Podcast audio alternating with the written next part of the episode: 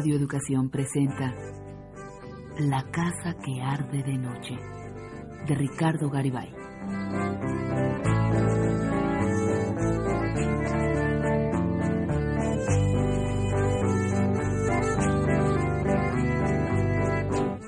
Un destello fugaz en la soledad del desierto.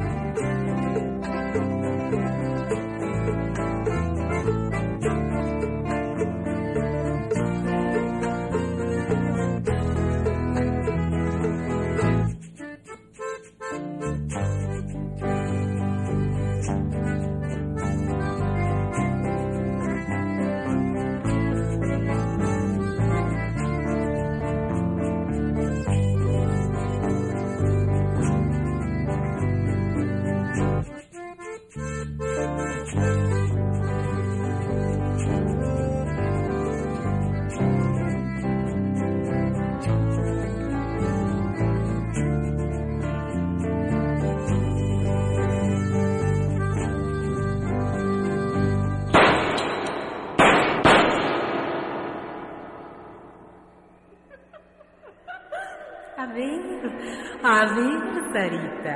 Ya, ya. Baja los hombros. Ve cómo tu pecho se alivia. Baja los hombros, te digo. No te burles, Alazana. Si no me burlo.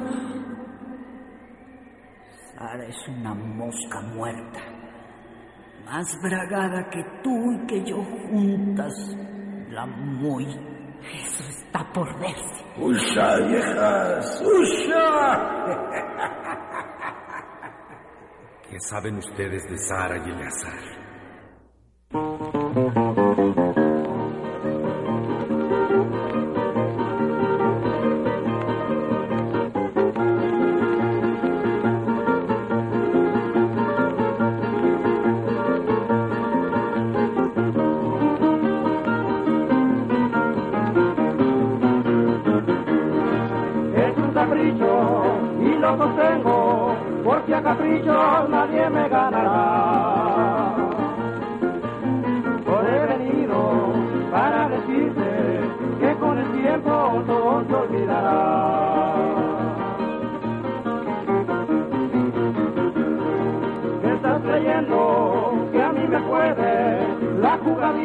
Que tú me hiciste a mí?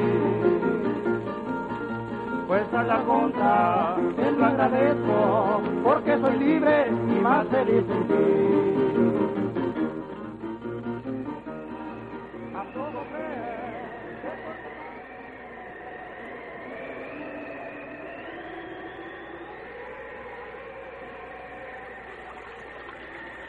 ¿Qué saben ustedes de Sara y Eleazar? Por cierto, hoy todas las mujeres están en casa de Sara. ¿Vino? ¿Lo viste? ¿A qué venía? ¿Qué sentiste, eh, Sara? Está igualito que antes, qué bárbaro. Dicen que ha hecho bueno. ¿Tú crees? Lo que no ha hecho. Pues mira, si viniera por mí yo no lo pensaba dos veces. ¿Cuánto te has esperado, Sara? No, si yo no he visto a nadie. Salí al llano por un momento, pero luego regresé. Y no ha pasado nada. No, hombre, si ya hasta yo me río de mí misma de verme aquí como los guisaches. No más quietos, esperando que les llueva, que les hiele y que los queme el sol. Imagínense. Esperar diez años. Si regresara Eleazar, tendría que defenderme de diez mil mujeres. Si regresara un día de veras.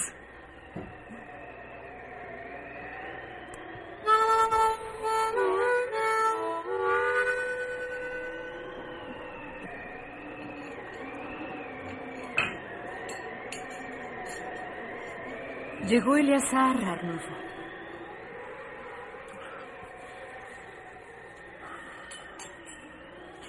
Bueno, no llegó, pero vino. Eleazar. ¿Qué, Eleazar? Mira nada más. Aquello está lleno de ratas. Ahí en las trojes. Eleazar Reséndez. Si pudiera echarles el piso de cemento a las condenadas. ¿Qué Reséndez? Es por la condenada seca que estos malditos animales andan por aquí. Eleazar Reséndez, el mío. Eleazar, el que tiene que casarse conmigo. Eleazar. Les voy a hacer unas trampas a esas malditas ratas. Con este alambre. A ver, pásame las pinzas. Y dame un café.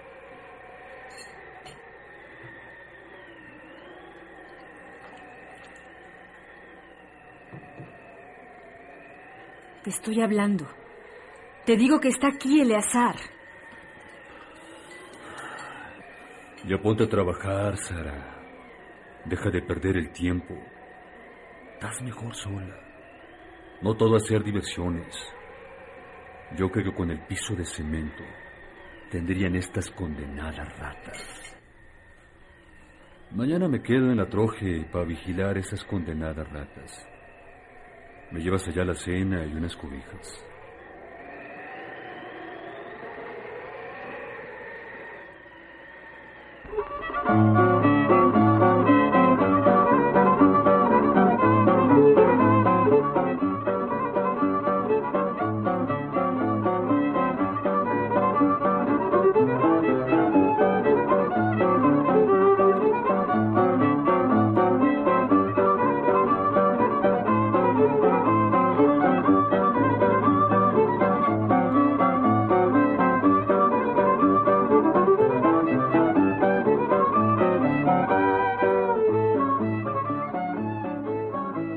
Sara no se ha movido de la mesa, donde ha estado con la barbilla entre las manos, recargada en los codos.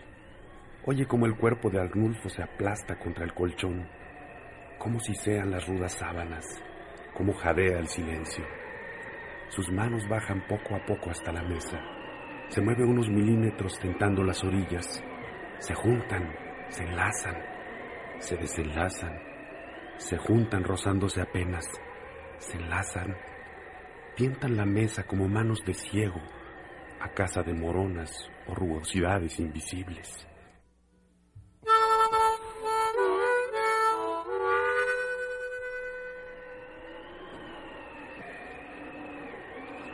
Eleazar regresó al charco casi exactamente igual que como entró en la calle del pueblo. Salvo una fugitiva desazón una parpadeante hendidura en su ánimo, en su cuerpo una herida. Sí, herida. No, pero ¿por dónde? Como si aquí o acá, en el estómago, en los muslos, en los brazos, se le abriera de pronto una debilidad que él desconoce y lo hace incorporarse en su cama pensar un segundo en quién sabe qué que le abre los labios. Sí, sonríe porque sí en la sala grande. Aunque el encuentro con Sara ha sido un accidente mínimo que pudo haber ocurrido con cualquier otra mujer de algún otro lugar. También en esto Eleazar viene de vuelta. Tenerlas a cambio de la promesa de matrimonio. en estas tierras del norte, cosa tan peligrosa, fue parte de su aprendizaje. Al principio, porque después, más hecho, se casaba, ¿cómo no? ¿Cuál es el apuro? ¿Casorio? Pues como si ya, ¿pa' cuándo? Si yo no pido otra cosa. ¿Con civil? ¿Con iglesia? Como quieres, corazón. Como quieras, con tal que me lo amances. Y de este lado y el otro, en inglés y con la raza. la frontera es peculiar, señoritas, en dos idiomas. Pues mira.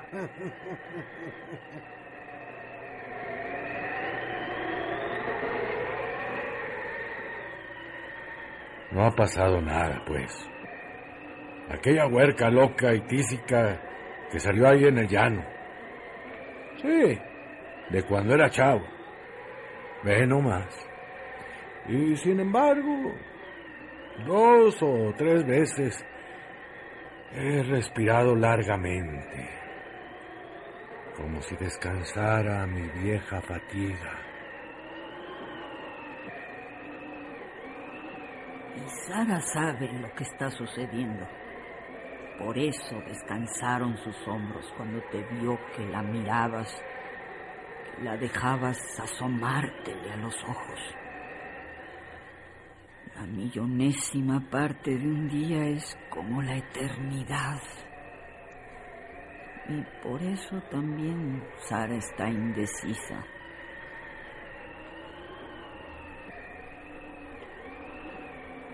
Valiente, indecisa.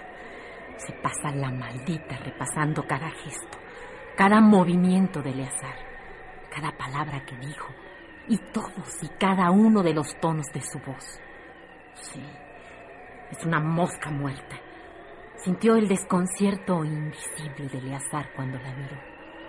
El gemido imperceptible, un soplo apenas, que dejó escapar antes de alejarse. En el espacio que Sara vivió con Eleazar, no queda fuera de su repaso el filo de una espina.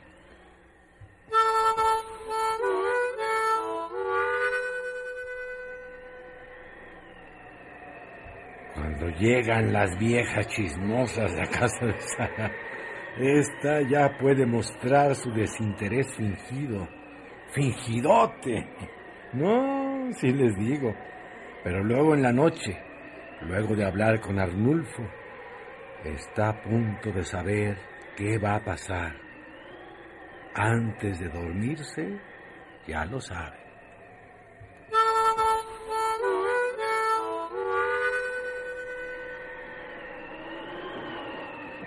Al día siguiente, limpia de punta a punta la casa, lava, surce y plancha la ropa de su hermano. Sale a la calle y se tropieza con Napo Chico. ¿Cuántas veces ha sucedido? Y Sara solo ha dicho, Adiós, Napo. Sara, dice Napo, como siempre, con devoción. Adiós, Napo, repite Sara. Sara, repite Napo. Y Sara nunca se ha detenido y se detiene ahora. Nunca ha sido argüendera y ahora le cuenta a Napo Chico. Nunca ha pedido ni ha prometido nada a nadie y ahora le pide y le promete a Napo Chico. Y se sorprende de oírse natural, nada papelera, como diciendo lo que es cierto y teniendo que decirlo. Y se sorprende de no sentir vergüenza ni remordimiento. Y se despide, como si nada. Y Napo Chico queda clavado a media calle las orejas llenas de lo que tanto quiso y nunca oyó. ¿Dónde nunca? ¿Cómo fui a parar a Napo? Y lo que le dije. ¿Dónde nunca?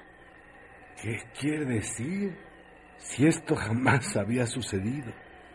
Jamás podría haber sucedido.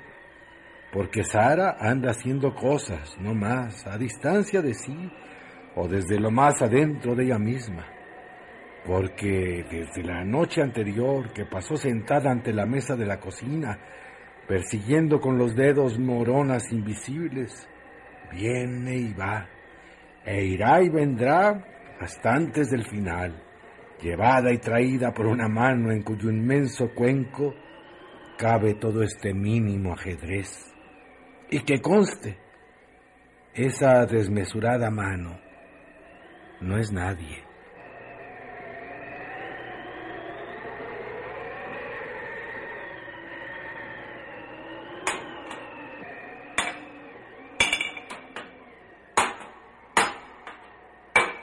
David, buenos días. ¿Qué pasó, Sara? Ya me dijeron. Ayer estaba yo aquí con una rueda de carreta y de repente... Pero el muchacho Sonso no se apuraba y yo no tenía modo de soltar la rueda. Sí, David, ya todos sabemos. Sí, déjame decirte... Es que... Si anda él... David, te necesito. ¿Me ayudas? Uh, ¿Qué te pasa? Nada, David, nada. ¿Me ayudas si te necesito? Lo que sea. Gracias, David. Yo vengo a verte.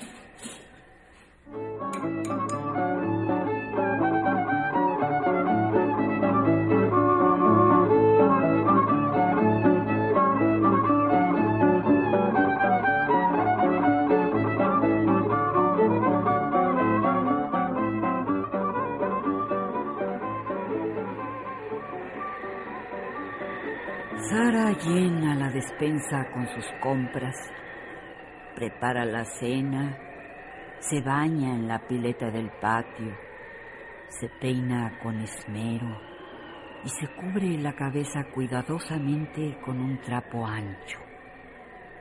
Hace un bulto con su mejor vestido, sus mejores zapatos, sus mejores medias. Recorre la casa comprobando que todo está en su sitio y cierra con llave la puerta de la calle.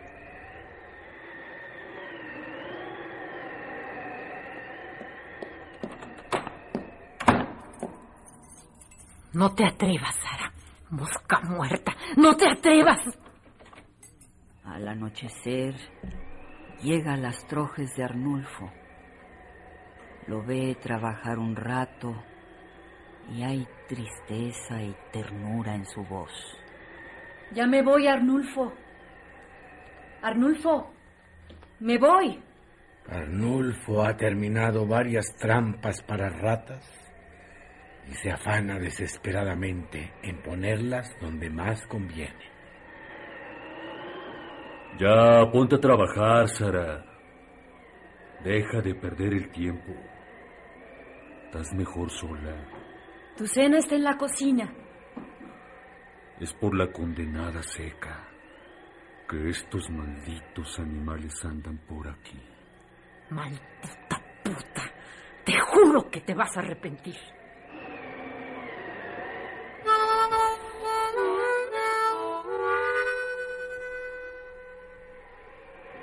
Dos horas después, el charco esplende en la oscuridad del desierto y a medio kilómetro de distancia, entre los huizaches, Sara se está vistiendo con sus mejores ropas.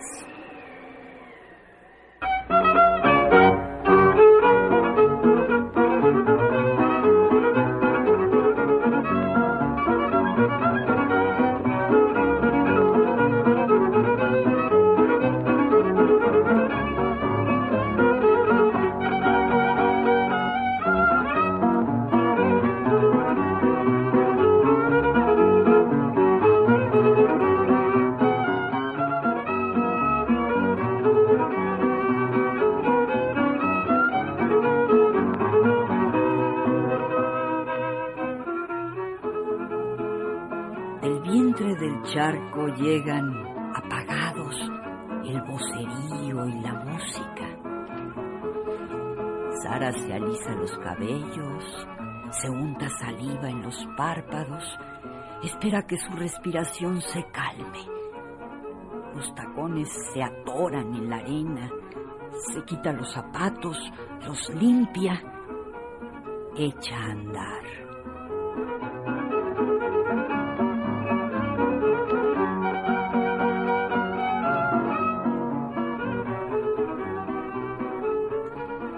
Charco se acerca. Se acerca en el desierto oscuro. Parece que crece monstruosamente preñado de música y gritos. Y su lucerillo parece un incendio.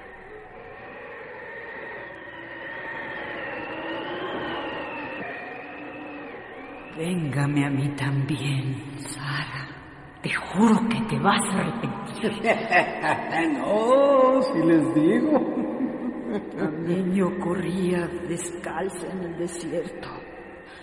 Mis piernas eran duras, los labios escaldados de arena. Me voy, Arnulfo. Llegó Eleazar. ¿Qué, Eleazar? Mira nada más cómo está lleno de ratas. Adiós, Arnulfo. Me voy. no, si les digo.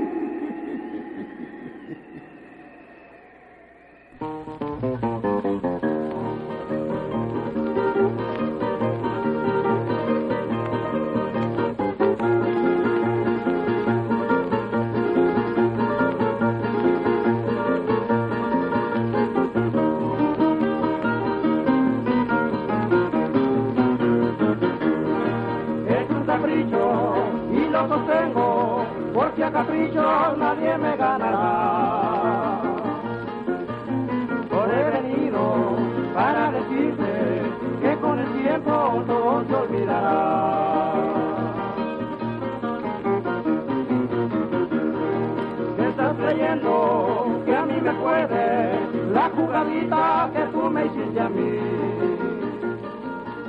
Pues a la contra, te lo agradezco, porque soy libre y más feliz en ti. A poco crees que porque paso por donde vives te voy a ver a ti. Es porque vive por esta calle la mujercita a quien mi amor le di.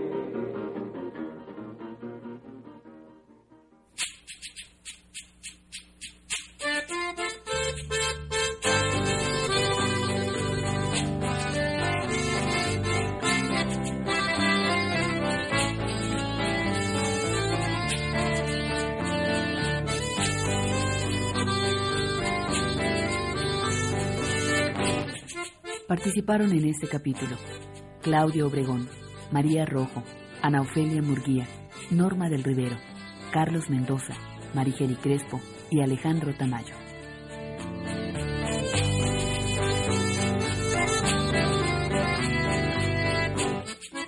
Música original de Humberto Álvarez.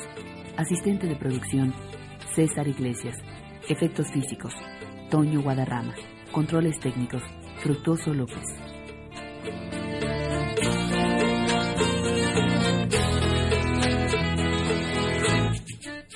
Adaptación, guion, musicalización, dirección artística y realización de Rosa Marta Jasso.